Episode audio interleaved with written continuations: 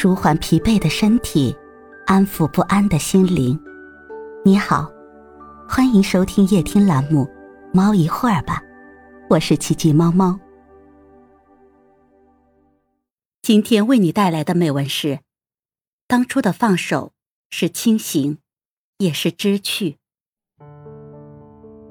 他说和前任从大学开始相恋，在三十岁生日那天分开。几乎十年的时间，他已经成为我生命里的一部分了。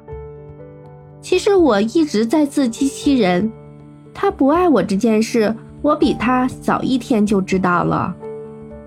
是啊，爱不爱这件事是没有办法去隐瞒的，越想隐瞒就越是欲盖弥彰，越是想挽留就越是渐行渐远。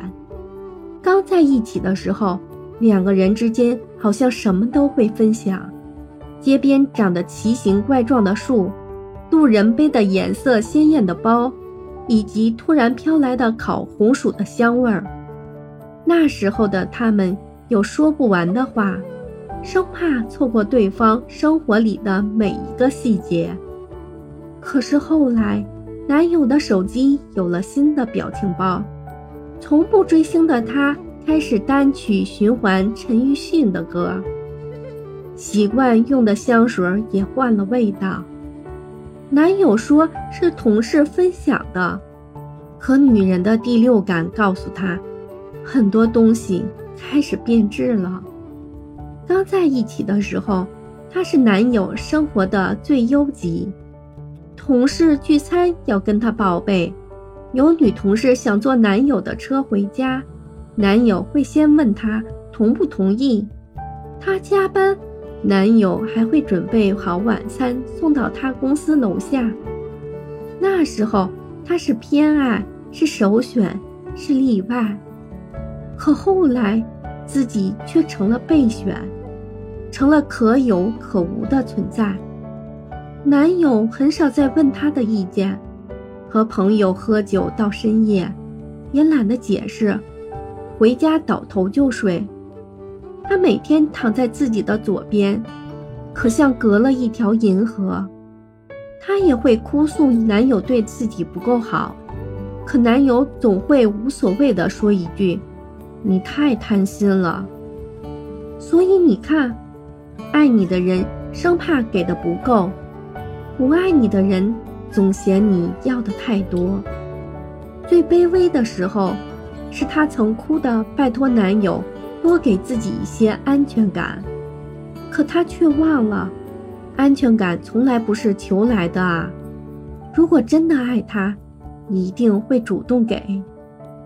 真正分手的那天，其实就是一个非常寻常的日子。男友发来长篇大论，解释他们之间为什么不合适。甚至还恳求他让他放过自己。原来十年时间不过是为了验证最爱的那个人是错的人。分开的那些日子，他经常去看他们之间的聊天记录，当初的温柔也变得格外凛冽。他曾忍不住无数个想要联系对方的时刻，因为他也在心里知道。爱而不得的人，再联系就不礼貌了。爱情真残酷啊！你涉水而过，却不代表拥有过那条河。张爱玲有句话特别扎心：说好永远的，不知怎么就散了。最后自己想来想去，竟然也搞不清楚当初是什么原因把彼此分开的。然后你突然醒悟，感情原来是这么脆弱的，经得起风雨，却经不起平凡。当初的放手是清醒，也是知趣。来日方长是电影情节，现实生活里大都是人走茶凉，黯然退场。无论如何，无论经历多少失败。生活都是要往前走的，你也要记得好好爱自己。花店虽然不开了，但花依然会开。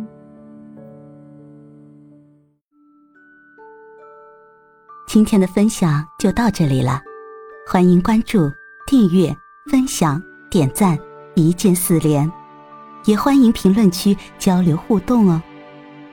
祝您晚安，我们明天再会。